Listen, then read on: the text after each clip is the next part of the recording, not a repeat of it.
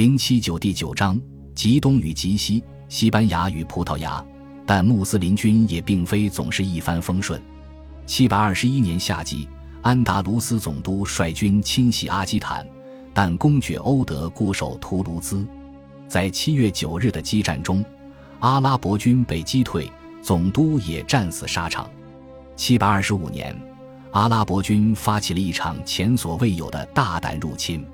他们首先攻陷了西哥特人的卡尔卡松城堡，然后向东穿过法国南部尼姆城投降，并将人质送往巴塞罗那。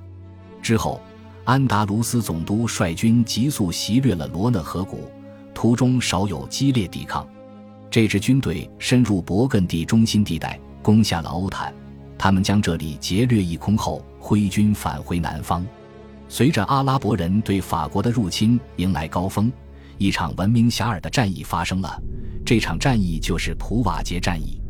自八世纪后期起，这场战役便拥有了一层象征色彩，它标志着阿拉伯人对西欧的入侵最终被加洛林家族的军阀查理马特遏制。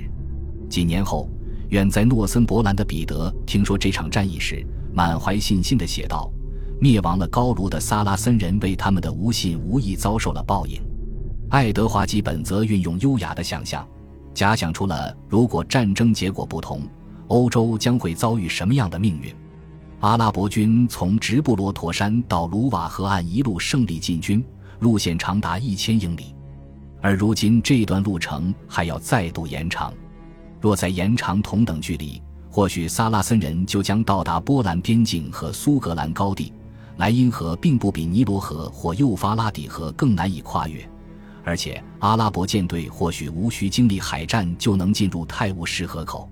那样的话，也许今日的牛津大学里教授的就会是解读《古兰经》的学问，讲师们就会为一群受过割礼的学生讲解穆罕默德所传启示的神圣性与真意了。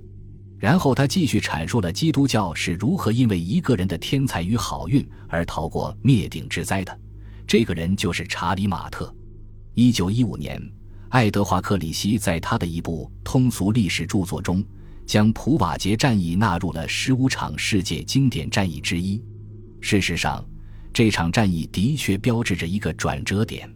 到此时为止，穆斯林军在法国的广大地区大型劫掠，但他们还没有建立任何长期统治。和同一时代中亚居民所遭遇的情况类似的是。阿拉伯军的劫掠可能标志着长期征服行动的开始。在这场战役之后，阿拉伯人的军事行动便仅仅局限在了纳博勒周边地区。安达卢斯也由一个圣战政权逐渐转变成了更加稳定的政权。在西方历史学家看来，普瓦捷战役的胜利还有更加深远的重要影响。他们认为，查理马特之所以能够成功。是因为他首次利用重装骑兵，也就是骑士，协同冲锋并击溃了敌人。根据这种说法，普瓦捷战役标志着重装骑兵主导战场的开始。骑士在此之后将成为中世纪西欧的重要特色。伴随着骑士的崛起，封建体系作为一种独具特色的经济与社会体系蓬勃发展了起来。更加令人困扰的是。我们所拥有的关于这场战役实际过程的信息都短小且自相矛盾，甚至就连战斗的具体日期都不明确。根据传说记载，这场战役于七百三十二年十月二十五日发生，当天是一个周六，但这个日期也可能并不准确。有关普瓦捷战役最早的重要记录见于七百五十四年基督教编年史中，这份材料写于战役发生的不到二十年后。编年史作者似乎对历史事件十分熟悉，返回科尔多瓦的穆斯林军败兵可能为作者提供了可观的资料。他记述了总督阿卜杜拉赫曼加菲其先是在比利牛斯山区击败了由蒙努萨率领的叛军，蒙努萨逃往阿基坦公爵欧德处寻求援助，于是阿卜杜拉赫曼继续前往追击，在加龙河畔，他追上并击败了阿基坦公爵。然后，阿卜杜拉赫曼决定继续追击。他洗劫了波尔多，烧毁了著名的普瓦捷圣伊莱里教堂，然后决定沿罗马道路北上，直至洛瓦河畔。劫掠图尔的圣马丁大教堂。他在从普瓦捷出发赶往图尔的途中遭遇了查理马特。这个人在年轻时就已是一员勇将，颇为精通军事。他受欧德召唤而来，两军可能在一座小镇相遇。这座小镇今日被称为穆塞古战场。将近七天里，两军都在不停劫掠袭扰对方。最后，他们终于排兵列阵，发起了凶猛的对决。北方人坚守不动。如同一道长墙，他们并肩作战，阵型如寒冷地带的冰川一般。转眼之间，便有许多阿拉伯人被他们挥剑斩杀。奥斯特拉西亚人军事更为强大，且装备极其精良。他们杀死了国王阿卜杜拉赫曼。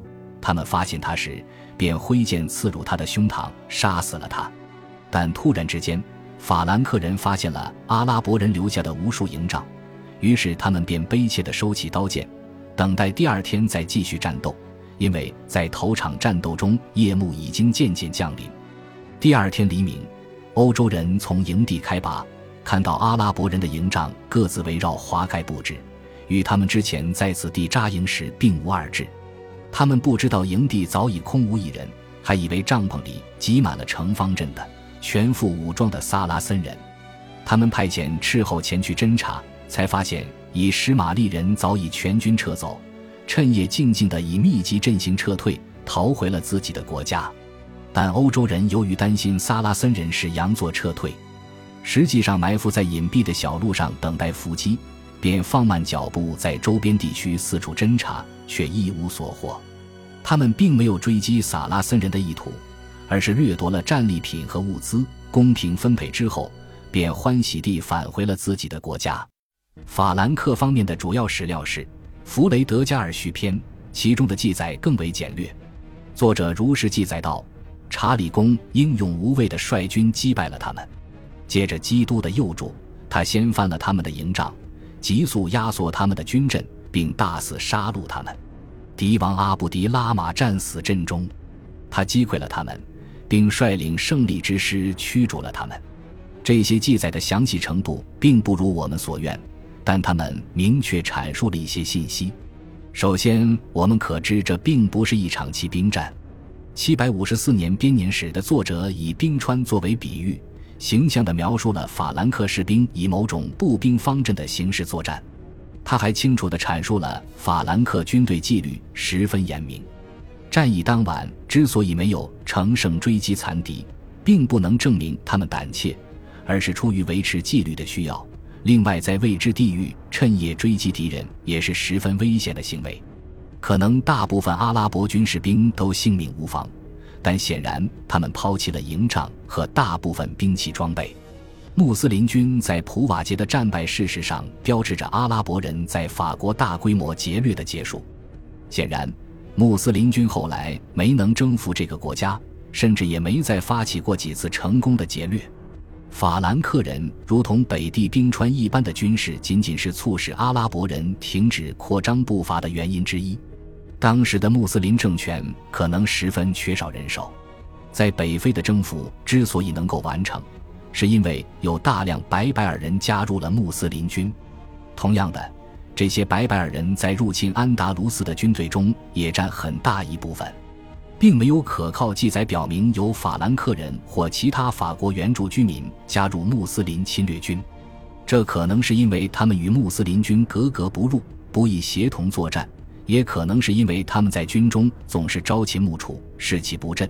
但无论是哪种原因，由于缺少当地人的支持，穆斯林军变得孤立而脆弱。穆斯林在安达卢斯地区的生活状况也逐渐发生了改变。到七百三十二年。第一代征服者大多要么年老，要么已经去世。